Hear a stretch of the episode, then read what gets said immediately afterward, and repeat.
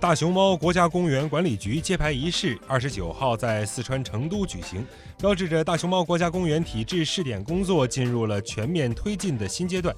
据介绍，大熊猫国家公园面积为二点七一三四万平方公里，分为四川省岷山片区、邛崃山大象岭片区、陕西省秦岭片区和甘肃省白水江片区。其中，四川园区占地两万零一百七十七平方公里。甘肃园区面积两千五百七十一平方公里，陕西园区面积四千三百八十六平方公里。